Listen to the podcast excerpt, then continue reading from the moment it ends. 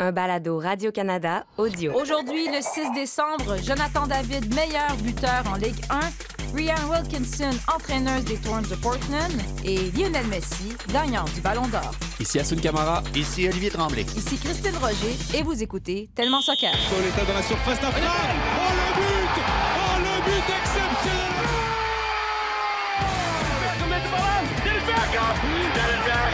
Beautiful magisterial When the seagull follows the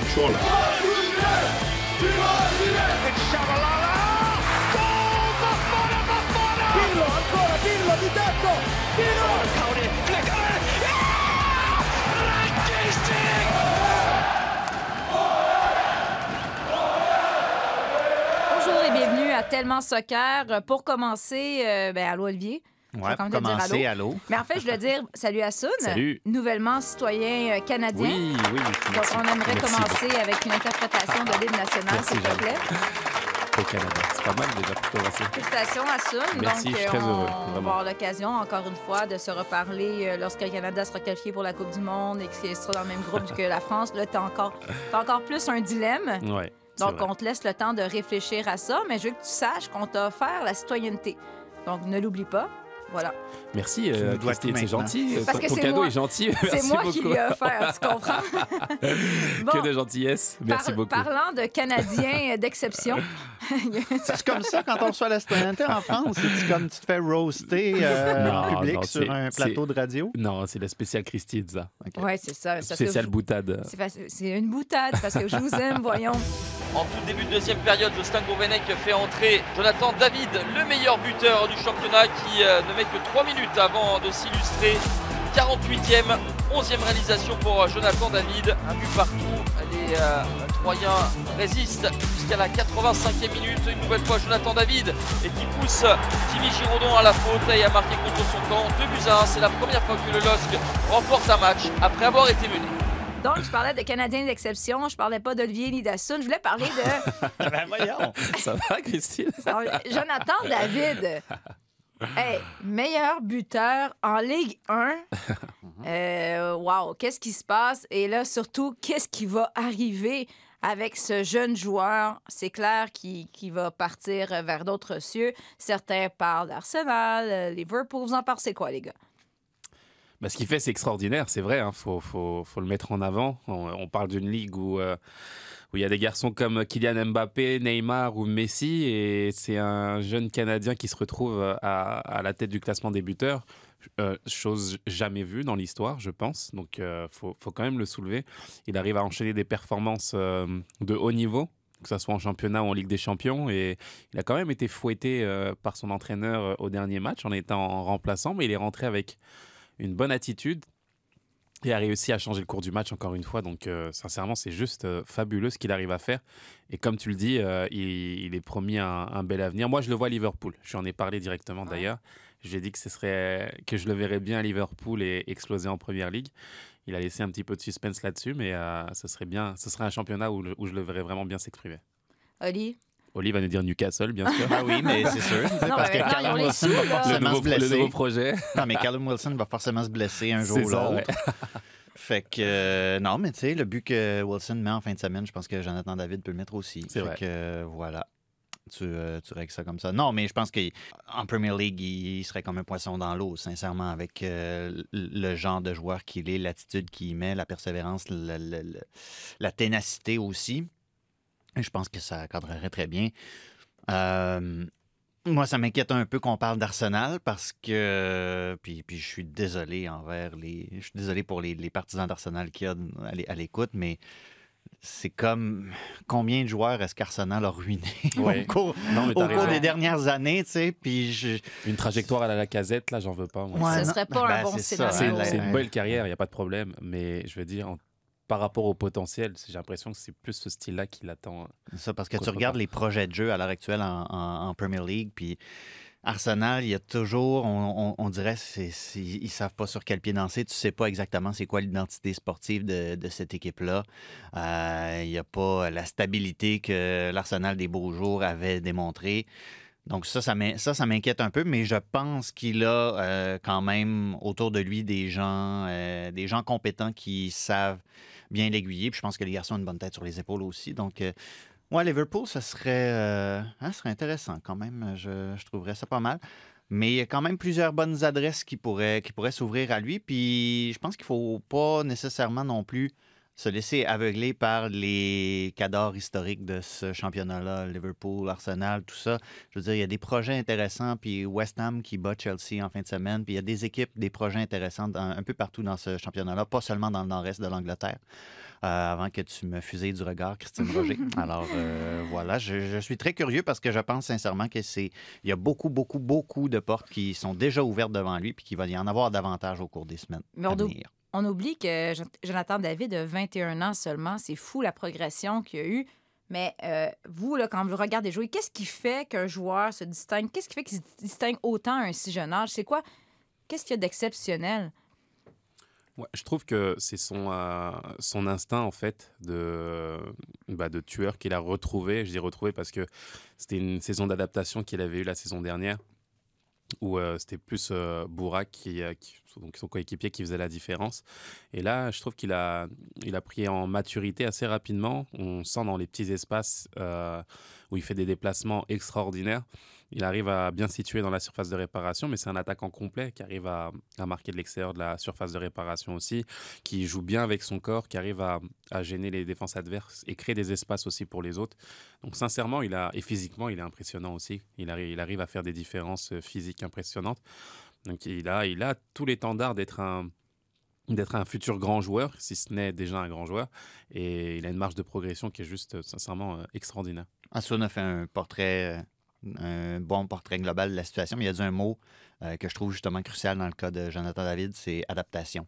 Sa capacité d'adaptation, de justement se, se- se fondre dans son environnement, de bien s'intégrer à tout ça. Puis pas seulement en club, avec l'équipe canadienne aussi, là, tu regardes en ce moment, il- le, le groupe d'attaquants devient de plus en plus vaste, de plus en plus riche. Il y a de la profondeur. Là, Il y a de la dire. profondeur. À Edmonton, oui, il a commencé le premier match. Deuxième match, il, il commence pas. Ça fonctionne pour l'équipe, mais il n'y a pas des, il a pas d'écho que ça, ça fait des frictions ou quoi que ce soit du genre. Puis je pense que justement, avec qu'est-ce qu'il a démontré depuis le début de sa carrière en termes de justement capacité d'adaptation, ça c'est un, un bel atout aussi pour John Herdman parce qu'il sait qu'il a la capacité de, de- parler, d'avoir une, communication avec ce joueur-là, puis de s'assurer que même s'il y a des, des joueurs, on, on a un Ike Ugbo, par exemple, qui vient d'arriver de se, se commettre pour l'équipe euh, du Canada. Je pense que John Herdman a une, a une bonne idée de la manière dont Jonathan David peut réagir à ce genre de nouvelles-là, puis que ça va seulement le pousser à, à faire mieux. Je veux dire, il est, il est revenu d'Edmonton, Jonathan David, puis tout de suite, il a, il a mis quoi? Il a, il mis un doublé à son Pas premier match, un truc du genre.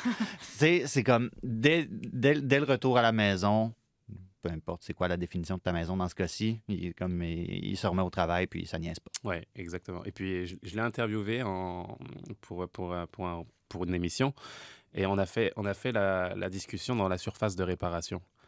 Sur le terrain d'entraînement de Lille, c'est un endroit justement bah, qui, connaît très bien et sur lesquels il a pu justement développer des idées euh, sur son jeu, sur sa façon de jouer et sur les habilités qu'il a dans la surface de réparation. Et c'est juste un, un tueur, comme je le disais, sur le terrain et une personne très équilibrée, comme l'a dit Oli à l'extérieur. Il est très.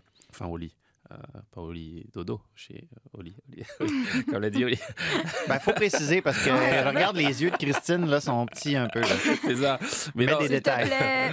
Justement, c'est un gars qui est, tu sais, après la- après l'entraînement, c'est sieste, maison directe, et puis euh, il est vraiment, vraiment concentré sur son objectif, celui de devenir un grand joueur. Sieste, ça, c'était lit. Oli, c'est ça. OK. Mais euh, Oli ouais. de l'autre côté, tu Ah, comprends? OK, ça va. Là, c'est... Non, c'est trop On, compliqué on- on pour va te faire des dessins après, Oui. si tu veux. Hey, mais ça donne que euh, juste après l'enregistrement de ce balado, ben, je vais enregistrer l'entrevue avec euh, Nick Mavromaras, euh, l'agent de, de- de Jonathan David. Donc, on va essayer de voir, on va essayer de lui soutirer les verres du nez, voir est-ce qu'il penche plus du côté de Liverpool, de Ah, ça d'Arsenal. serait pas mal à savoir. ouais. Puis, c'est une belle histoire parce que je veux dire, c'est un agent québécois qui a découvert Jonathan David quand il avait à peu près 13 ans.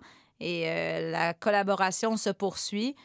Puis c'est sûr qu'en tant qu'agent, ben c'est après le premier transfert de 30 millions d'euros, ben là, ça va être un transfert qui va euh, amener cet agent-là à un autre niveau dans la sphère euh, football.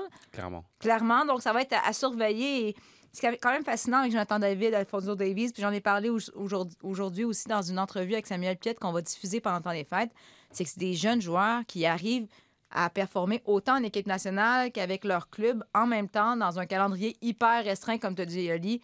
On va suivre ça. Ah, Ça, c'est un téléroman qui nous intéresse. Sais, mettons, moi, je dis un peu plus que peut-être celui de Newcastle ou de Mbappé, mais ce sera à suivre. Un peu plus proche de chez nous, ben, le CF Montréal a annoncé, on va en parler rapidement, qu'il n'exerçait pas les options de certains joueurs. On a, évidemment, on en a parlé souvent. Euh, Balou Tabla, ben là, c'est terminé.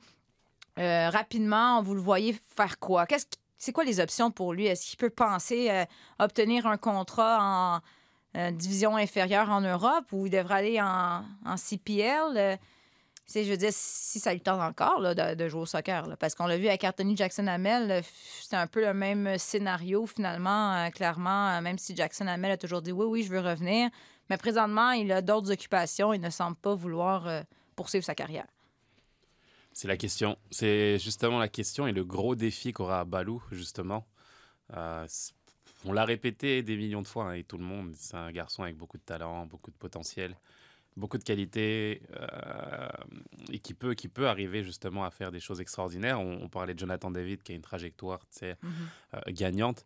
On en a parlé avec Jonathan David, d'ailleurs, de Balou et de, Ah ouais? et de son potentiel. Il en disait quoi, Euh, justement? mais qu'il avait justement toutes les qualités pour, pour devenir un grand joueur à la base, qu'après, c'est, ça dépend là encore de, de, de- de- de comment les choses euh, évoluent, euh, comment euh, lui veut faire évoluer sa carrière aussi. Mais à ça, la différence, là, si on est honnête entre nous, Mhm. entre des jeunes joueurs comme ça et un Alfonso Davies ou un Jonathan David, est-ce que c'est pas aussi souvent le, Non, c'est le mindset. L'attitude. L'éthique de travail? C'est euh, ça, c'est ça qui, qui fait que on, on ressent à la fin le résultat à travers l'implication que tu as, que as dans ton métier. Et je pense que Balou a, avait une grosse, grosse marge de progression en fait à ce niveau-là. Il aurait pu être à un autre niveau. Mais euh, c'est lui qui est au contrôle de sa carrière. Et là, comme tu le dis, ça va être un défi de voir comment, qu'est-ce qu'il va faire? Est-ce qu'il va arrêter, avoir une autre trajectoire, ou est-ce qu'il va peut-être prendre conscience euh, que là, il n'y a plus rien, plus personne pour t'encadrer. Parce que depuis tout petit, il a été encadré, ce garçon. mhm. Euh, ça a été le joyau, justement, du, du- de l'impact de Montréal. On lui a dit qu'il était bon, qu'il était beau. était ouais. bon, il était prédestiné à devenir pro, il a été, etc. Il n'y a pas de problème. Sauf que là, maintenant, il n'y a plus personne. Il n'y a plus de club, il n'y a plus d'encadrement. Tu es, face à toi-même. Qu'est-ce que tu vas faire? Est-ce que tu vas être capable justement de fouetter tes efforts pour revenir peut-être meilleur même Ou est-ce que la trajectoire va être différente? Ça va être euh, la réponse à observer dans les prochaines semaines, dans le prochain mois. Que dire de plus? T'es d'accord? C'est- Ouais, c'est ça. Je, je, je peux pas quand- m'empêcher de ré- d'essayer dans ma tête des fois de réécrire l'histoire. Puis et si le transfert à Barcelone n'avait pas eu lieu? Ouais, Et si et s'il avait joué, mettons, un an, ben, d'une part, il aurait fallu que l'équipe, que l'équipe existe encore. Là, mais tu sais, Balou, au- Balou qui est la tête d'affiche du FC Montréal. Comme ça, c'est comme ça que ça s'appelait cette équipe-là, l'équipe réserve, le Ouais, ouais. FC Montréal. peu- On se mêle dans ces appellations-là. là. Mais tu sais, l'équipe survit, Balou joue régulièrement pour cette équipe-là. On, a créé au Canada une ligue, la première ligue canadienne, pour éviter, dans bien des cas, de perdre des talents qui peut-être ont besoin d'une étape entre euh, le développement puis les pros, etc. Ce niveau-là que représente actuellement la, la première ligue canadienne, puis qui était peut-être incarné par des équipes comme le FC Montréal, tout ça, j'ai l'impression que c'est quelque chose dont Balou aurait justement pu profiter. Comme Assoun l'a dit, peut-être que là, maintenant qu'il n'y a, pas de contrat, il n'y a rien sur la Il n'y a table. plus le choix, Il n'a là. pas le Il choix. faut, il, faut, Ouais. il faut que tu prennes un, point, un pas de recul puis que tu penses à c'est quoi que tu veux dans la vie. Mais tu as raison, Ali, quand on repense à la- à l'histoire, euh, ce moment où c'est ramassé avec le FC Barcelone, B, on a l'impression que ça crée une, une certaine coupure dans sa progression où il n'a pas répondu aux attentes à ce moment-là. Puis là, finalement, euh, il n'a jamais réussi à revenir par la suite. Tu sais, on, rêve tous hein, en tant que jeune joueur d'avoir euh, des opportunités ficelées. Euh, ou se dire c'est comme ça qu'il faut réussir, c'est ça qu'il faut pour réussir. Mais je veux dire, il en a eu mille des opportunités, Balou. Il en a eu avec le CF Montréal, il, a eu, il en a eu euh, avec Rémi Garde, il en a eu avec Mauro, il en a eu avec. euh, je, je, je compte même plus les coachs, je veux dire. Il en a eu au FC Barcelone. Je veux dire, ça va, ça va en termes de possibilités et de potentiel pour monter tes qualités il a, il a eu la possibilité de les montrer. Puis euh, à chaque fois, il manquait quelque chose. Il manquait quelque chose euh, pour qu'il puisse euh, aligner les performances sur le long terme. Donc, il doit se poser la question et savoir qu'est-ce qu'il a pas fait assez, qu'est-ce qu'il peut mieux faire pour, pour rebondir. Parce que il a, il a, aujourd'hui, il n'a pas le choix. Là. C'est soit tu, tu fais ce, qui, ce, que le ce que demande le sport, le sport de haut niveau, ou soit tu passes à autre chose, malheureusement. Ouais. Et dans les autres dossiers, ben, on n'a pas encore de réponse pour notre saga des gardiens de but. là. Euh, Sébastien Brézard, on n'a pas, euh, on n'a pas finalement exercé ce- cette option-là. Est-ce que ça veut dire, ça, ça se peut finalement qu'il soit de retour quand même à Montréal? On ne sait pas, mais clairement, tout se peut. Mais pour l'instant, on n'a pas encore de réponse, pas de, pas de président, pas de défenseur central et pas Ben, y, en, Le gardien de en- il y en- il y en a un, Oui, mais défenseur pas, pas, central, pas entre pour remplacer, euh, pas pour remplacer Rudy Camacho, Ouais.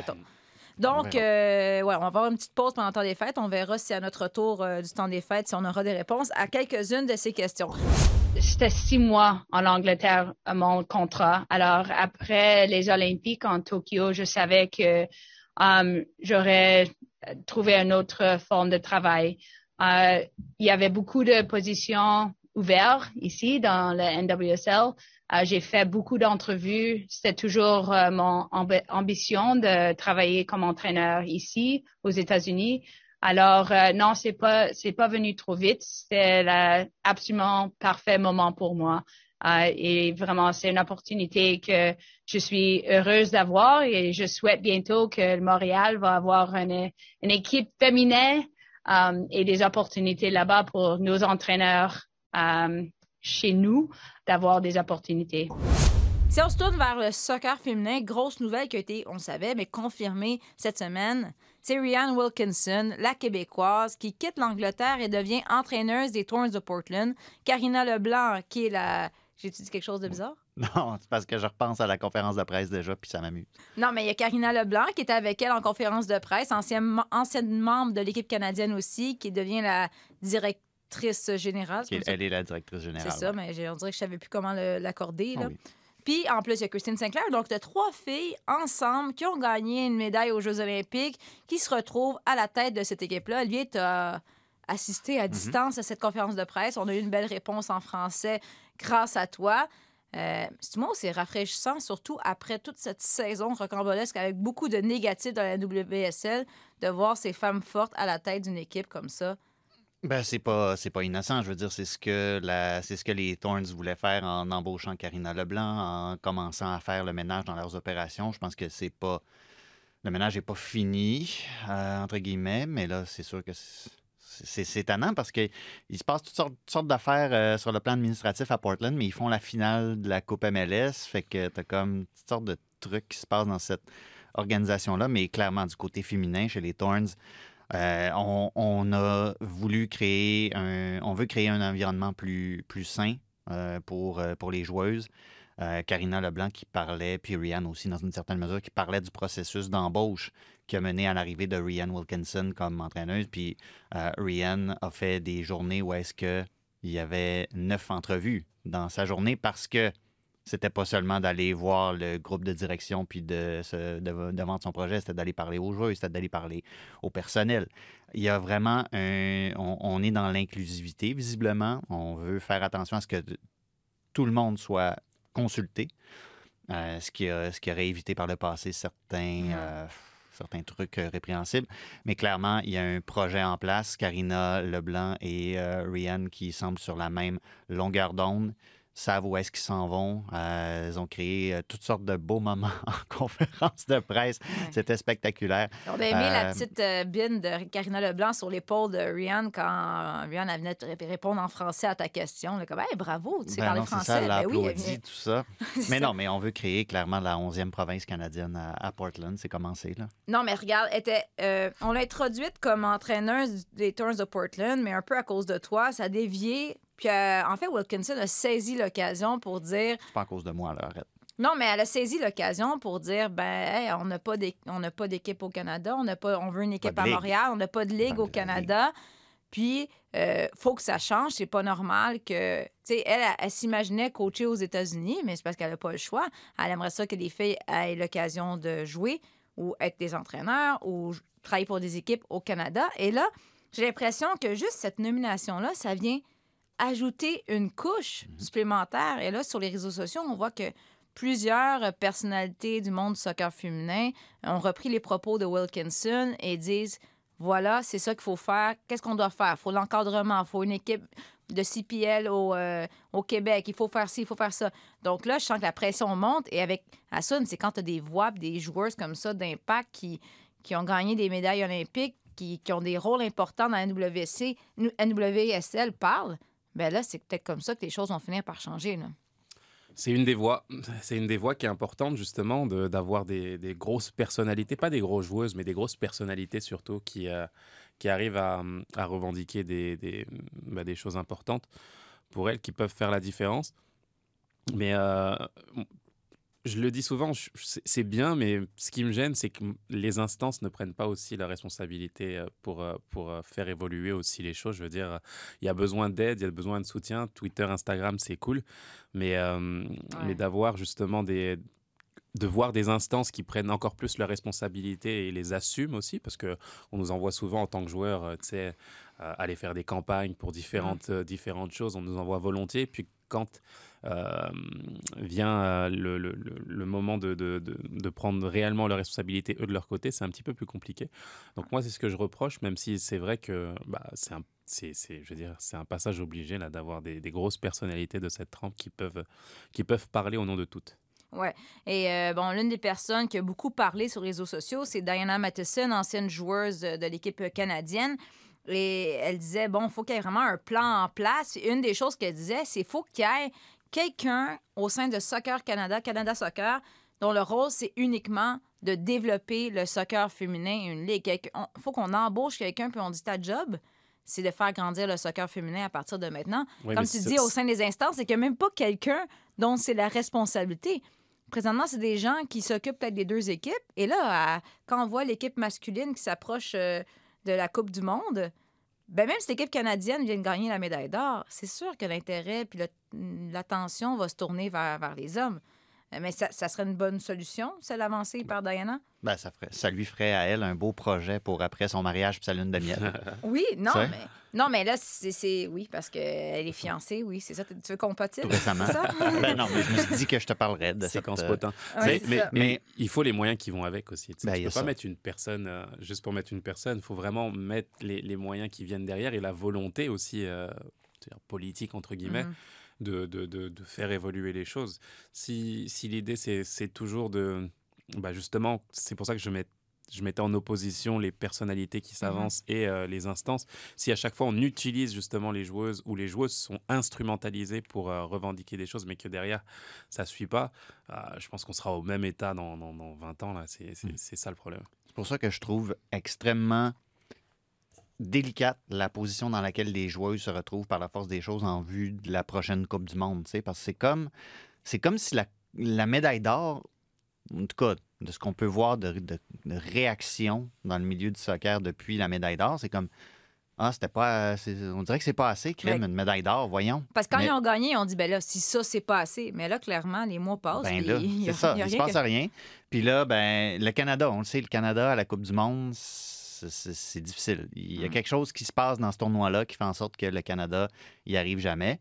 Et là, les joueuses, clairement, ils- elles, elles en parlent depuis même avant la médaille d'or à quel point cette Coupe du Monde-là est importante, puis elles veulent faire quelque chose. Mais c'est justement, tu sais, je trouve, elles en ont tellement beaucoup sur les épaules.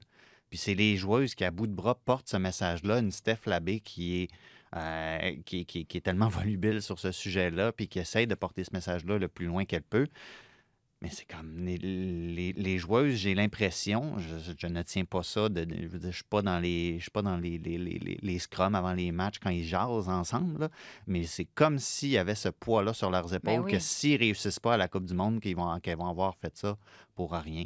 Puis j'aimerais ça qu'on n'en soit pas là rendu là. Oui, puis cette pression-là, j'en ai parlé quand, quand je suis allée à Lyon avec euh, Buchanan, Kelisha Buchanan, qui disait que euh, ben, elle, se met sur les épaules cette responsabilité, mais sans cette pression-là de, de pousser. Sais, comme on dit, il faut qu'il y ait un changement, il faut qu'il y ait des équipes professionnelles. Donc, euh, comme elle fait comme Stéphanie Labbé, elle essaie de pousser, pousser, pousser, mais à un moment donné, qu'est-ce que tu veux qu'elle fasse? Sais, ils ont bien beau parler ouvertement.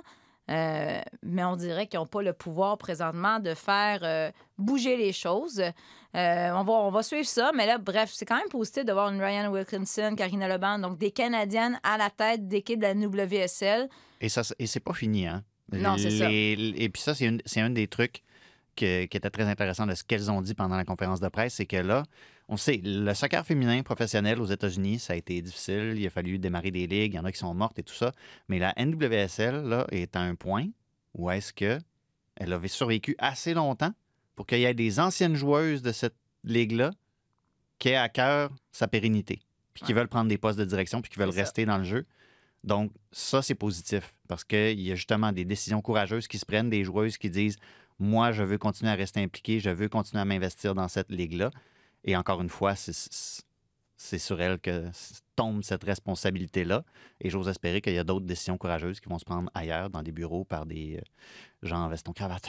Voilà. Mais c'est une ligue, euh, bon, la NWSL, le produit est intéressant sur le terrain, mais il y a toujours une histoire. Ça fait jaser. Là, présentement, c'est les, les transactions dans la Oh NWSL.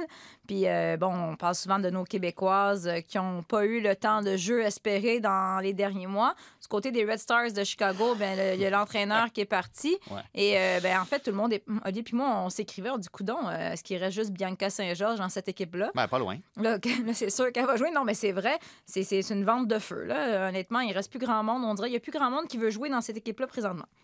Ben, il y en a quelques-unes qui sont parties. Il faut, faut- faut comprendre que là, il y a le repêchage d'expansion qui s'en vient. C'est un peu pour ça qu'il y a une certaine euh, vente de feu aussi à Chicago. Il y a deux nouvelles équipes qui s'en viennent, Angel City et euh, San Diego. Ça se passe dans quelques jours, le repêchage d'expansion. Puis c'est, je, je- je regardais les règles, me rafraîchir la mémoire, puis crime, c'est, c'est- c'est quand même... C'est compliqué. C'est rough, les règles. Tu peux protéger, genre, neuf joueuses, puis... Mais là, est-ce que les Québécoises, là, j'essaie de voir, c'est pas tant clair. Est-ce qu'elles sont protégées?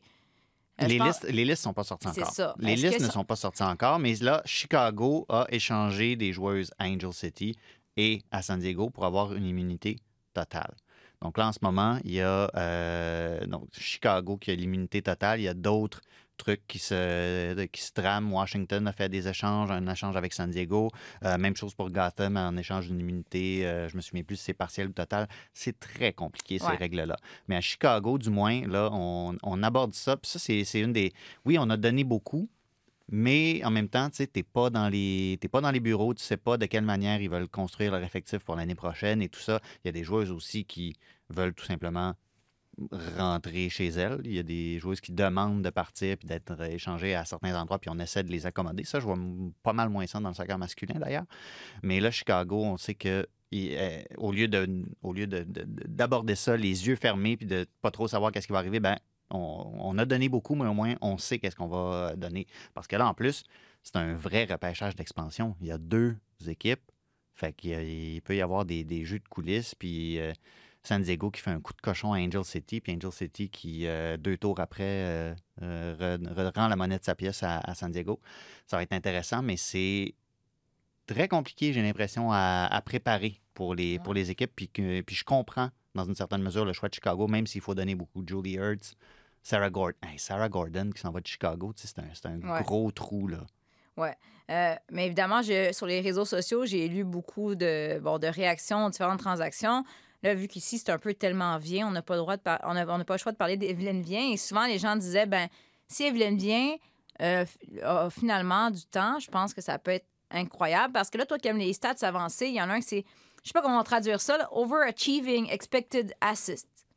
Fait que c'est comme euh, euh, dépasser les attentes, des passes, bref, qu'on pensait pas qu'il allait réussir, puis que tu réussis à faire une passe incroyable qui mène à un but. C'est un peu ça, là. Mais qui est la meilleure? Continue, vas-y, voilà, Non, mais pas. qui est la meilleure? Merci, Olivier. Non, non, mais c'est la NWSL il y en- qui ont publié ça, mais c'est qui la dit, meilleure? comment je vais faire ce week-end pour mettre en avant Evelyne Vien J'ai épuisé toutes mes cartes Hey, c'est saison. autres qui ont mis ça, mais c'est parce que c'est la meilleure dans la ligue. Elle a eu 2,5 assists, mais en comme 300 minutes, alors que tous les autres ont eu à peu près 1200 minutes. Mm. Donc, tu sais, quand, le- quand elle a l'occasion de jouer, Elle fait la différence. Elle fait la différence. Encore faut-il que- qu'elle ait Qu'elle pu joue. jouer. Donc, on va surveiller, même si vous moquez de moi. Mais oui, il faut toujours trouver une façon de parler d'Evelyne Vien parce que c'est tellement pas bien. la choisir, en tout cas, ça, Ouais, visiblement. c'est. Kaylin Sheridan, la gardienne canadienne, qui s'en va là-bas. C'est ça. Mais euh, oui, on aura aussi une entrevue avec Evelyne Vien qu'on va vous présenter pendant le temps des fêtes. C'est pour ça qu'il fallait que je trouve une façon d'en parler. J'espère que ça va s'appeler tellement bien pour vrai. C'est sûr. C'est l'occasion. C'est là, sûr qu'à l'introduction, c'est bienvenu à tellement bien. Les gens de audio, là, on prépare l'infographie tout de suite. Là. Voilà. Hey, un petit potin de soccer féminin, là, justement. Il y a Julia Grosso. euh, c'est la joueuse canadienne, vous en souviendrez, qui avait marqué le penalty gagnant aux Jeux olympiques. Ouais, ça me dit vaguement quelque chose. Vraiment quelque chose, mais elle est encore à l'université et là, sa carrière universitaire, euh, universitaire prend fin. Où va-t-elle aller? On sait que sur les réseaux sociaux, euh, Jordan Aitema était comme Hey, ça tente de venir au PSG? Mais là, hier, elle était à Turin pour assister au match de la que Juventus. Toi, tu peux patiner, moi, je peux pas. Non, mais qu'est-ce que tu fais au mois de décembre à Turin si c'est pas pour aller rencontrer peut-être des dirigeants? Donc, est-ce que Julia Grosso se ramassera à Juventus? Vous l'aurez entendu ici.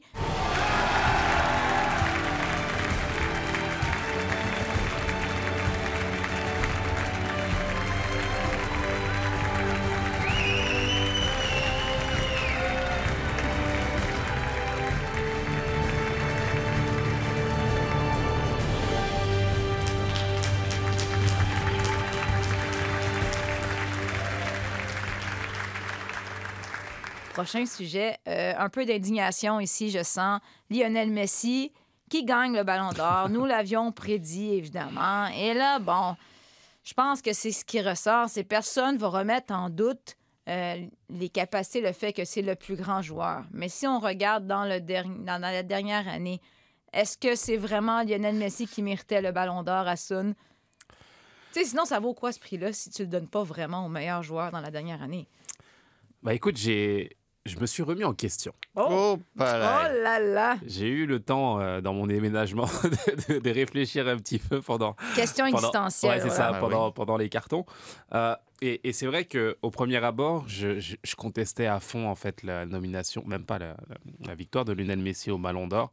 Je trouvais qu'il y avait des garçons comme, euh, comme Lewandowski qui avaient fait des, des, des- des- saisons extraordinaires. Je dis même pas une saison, c'est deux ans extraordinaires.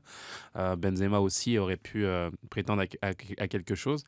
Puis à la fin, je me suis dit peut-être que c'est moi qui ai une mauvaise interprétation finalement de ce Ballon d'Or, qui est pas spécialement, euh, qui vise pas spécialement les performances sur le terrain, mais le charisme.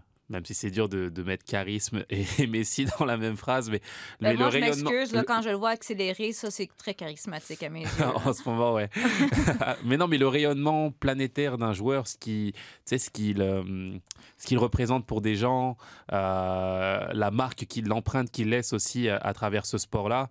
Et forcément, Lionel Messi est incontournable. Et quand on nous explique justement les critères de sélection pour le joueur, ça en fait partie. C'est pas seulement les performances footballistiques. Et là, je me suis dit, bah, écoute, oui, ok. Mais non, euh, mais ne faites plus de cérémonie du ben, Ballon d'Or de bord, juste comme laissez-le chez Lionel Messi jusqu'à temps que, Ben, c'est qu'il ça. prenne sa retraite. C'est le problème et c'est le point que je voulais peut-être soulever et proposer une réforme au Ballon d'Or. J'espère qu'il m'écoute depuis euh, C'est sûr qu'il t'écoute. Pascal C'est Ferré t'écoute tous les jours. Exactement. Le, rédac- Toujours. le rédac-chef de France Football t'écoute tous les jours. toujours. Je pense que Messi, Cristiano, ils sont rassasiés avec leur Ballon d'Or. Ils en ont pour 10 vies, là, leurs enfants aussi. Il n'y a pas de problème.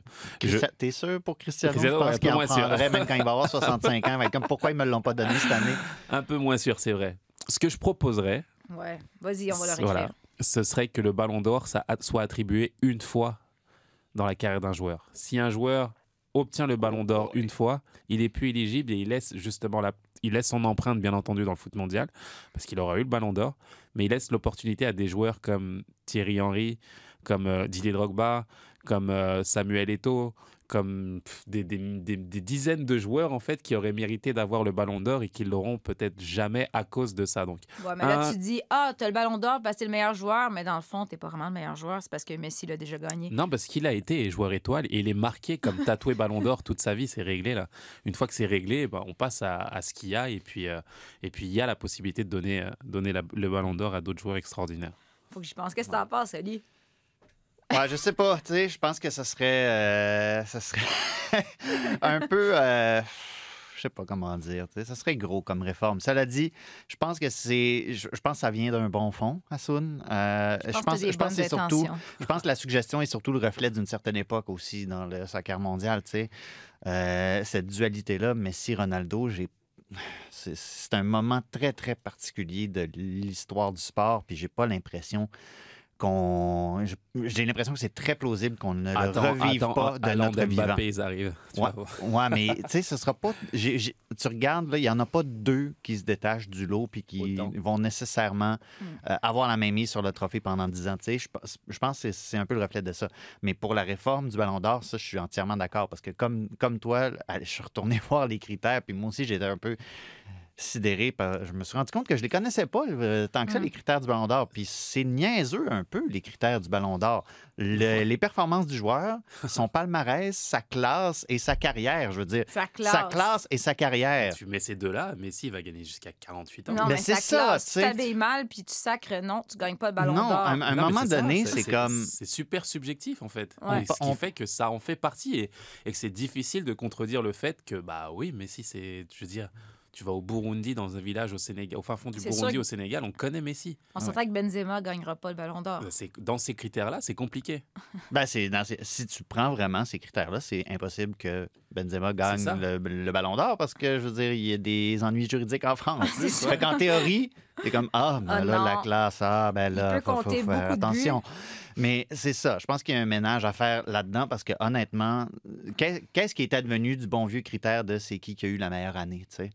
Puis là, dans ce cas-ci, puis ça, c'est John Muller dans The Athletic qui soulevait le point, tu sais, c'est OK, c'est le Ballon d'Or 2021, mais est-ce que c'est réellement le Ballon d'Or 2021? Parce qu'on on se rappelle, il n'y en a pas eu de Ballon d'Or en 2020. Fait qu'on est, tu sais, ne, ne soyons pas malhonnêtes. Oui, c'est le Ballon d'Or 2021, mais c'est un petit peu le Ballon d'Or 2020 aussi. Et quand tu regardes, mm, mettons, la période de une vingtaine de mois euh, qui, euh, qui, qui englobe cette période-là, M'excuse, mais c'est dur de passer à côté de Lewandowski. Là. Ouais. Je, je trouve que le, le- le prix qu'on lui a donné, je veux dire, oh, il a été quoi? On a créé un trophée de meilleur attaquant. Je m'excuse, mais c'est une claque en plein visage pour Lewandowski. C'est une reconnaissance que, mon garçon, on s'est trompé avec toi. Donc, on va créer un trophée pour s'excuser. C'est une claque en pleine face de Lewandowski qui, dont, dont le Bayern a pété le, le- le- le Barcelone de, de Messi 8 à 2 en Champions. C'est quoi une affaire du genre? ça. Je veux dire, un- sur toute la saison, là, sur, sur ces 20 mois-là, Lewandowski Ouais. est nettement au-dessus de Si Messi. ça arrive encore, le, le, le Bayern de Barça. là. Euh, je voulais dire aussi euh, que ça n'arrange absolument pas France Football de changer les critères. Mhm. Ça reste du business derrière. Ah ouais. Et quand il parle justement de, de, de charisme et de personnalité autour de ça, c'est parce qu'ils veulent vendre derrière le maximum de choses aussi. C'est ce qui fait inclure justement ce, type, de, ce type de- de critères. Parce que sans ça, si on se fie qu'à la performance, forcément, euh, c'est un joueur moins connu, moins présent dans le monde pour faire connaître France Football aussi. Et ça devient compliqué. Donc euh, il faut quand même arriver à avoir du recul pour les joueurs et placer, comme l'a dit Ancelotti, euh, on place ce ballon d'or là où il doit être placé, mais ça ne doit pas perturber plus que ça les joueurs quand ils reviennent à l'entraînement pour, euh, pour avancer encore. Mais tu dis, c'est business, là, les, les sept chèvres en or qui ont été installées devant la Tour Eiffel pour les sept, le septième Ah, ballon d'or de Lionel Messi. Puis de toi à moi, c'était une catastrophe, euh, franchement. quand je vois Didier, quand j'ai eu Drogba euh, demander à Messi d'appuyer sur le, sur le petit buzzer pour voir l'illumination de la Tour Eiffel, je veux dire. Euh, euh, tous les soirs à la même heure, elle allait, illuminer cette tour Eiffel à la même heure tous les soirs. On donne l'impression que c'est Messi, que ça a été fait pour lui. Ils ont juste mis un petit, voilà, un petit euh, PowerPoint sur, sur le côté du Trocadéro, mais voilà, moi j'ai trouvé ça, euh, un, pff, ouais, un petit peu passé à côté. C'était pas, c'était pas ouf, quoi, comme on dit. C'est ça, c'était sept chefs plutôt qu'une. Ça avait été Lewandowski. Puis là, t'as mis Messi avec ses trois petits garçons. Puis Messi Mmh. sur la table avec ses sept ballons d'or. Puis là, sais, côté business et marketing, c'est magique. Nous, on créera nos prix hein, Oui. Avec des critères précis, des ça. barèmes justes pour tout le monde. Ils seront contents, On Benzema. et- à la fin de la saison, là, euh, au mois de mai-juin, là, nous autres, on réglera Ouais. ça, cette controverse-là. Mais on s'entend que on- notre choix aurait été Lewandowski ici pour le. Ah non, toi, c'est Benzema. Moi, toi, c'est t'es- vendu Benzema. Benzema. Là, t'es t'es même pas objectif. là. Lewandowski, il aurait mérité, mais dans une équipe, en fait, et le contexte qu'il y a au, Real Madrid, où l'équipe est vraiment affaiblie, et que Benzema porte l'équipe sur son dos, revient en équipe de France, fait la différence, devient le meilleur joueur de l'équipe de France, alors que la star absolue, c'est Mbappé. Et tu sais que je porte Mbappé dans mon cœur, là, y a pas de problème. Ah ouais. Mais je veux dire, Benzema, il a mis tout le monde d'accord cette année. Le Bayern, c'est une machine de guerre depuis des années. Ils ont une équipe qui est huilée. Les Lewandowski profitent aussi de ça.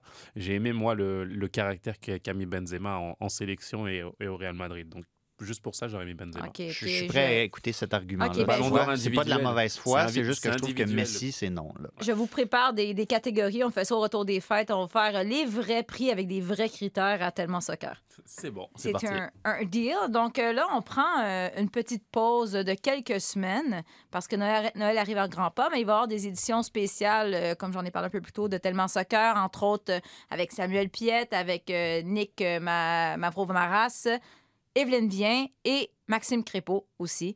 Donc, euh, soyez à l'écoute sur audio. On va vous présenter ça. Elle n'a pas invité Alan Saint-Maximin. C'est-tu niaiseux? Ah là là, c'est Ben grave, oui, ça. je l'ai contacté, mais tu sais, bon c'est ça. C'est. Newcastle, c'est Newcastle. Difficile d'accès Voilà. aujourd'hui, Newcastle. Non, mais Olivier, je pense qu'un jour, tu vas nous préparer un, un balado spécial Newcastle. Euh, ton défi, c'est de rendre ça intéressant et attrayant. Tu Et si tu réussis, si tu réussis, je ne t'agacerai plus jamais sur ce sujet. C'est le seul qui entend ça à Soun. c'est le, Voilà. c'est le respect, ça. C'est le respect parce que ceux que je respecte pas, ben je les, je fais pas ça, tu vois. Donc euh, sur ça, J'aimerais ça savoir ce serait quoi si tu me respectais? ah mystère, peut-être le sera-tu un jour. Merci beaucoup Olivier Tremblay. De rien, Christine Roger. Merci à Soun. Merci Christine, Bonne joyeux Noël à tout le monde et bonne fin, de fin d'année. Merci beaucoup de nous suivre euh, aussi euh, religieusement. Merci de nous envoyer des messages, des commentaires. J'aime ça, savoir ce que les gens pensent de notre balado et pensent d'Olivier. Euh, c'est toujours agréable. Donc, merci beaucoup. On se retrouve après les fêtes pour une autre édition de Tellement Soccer.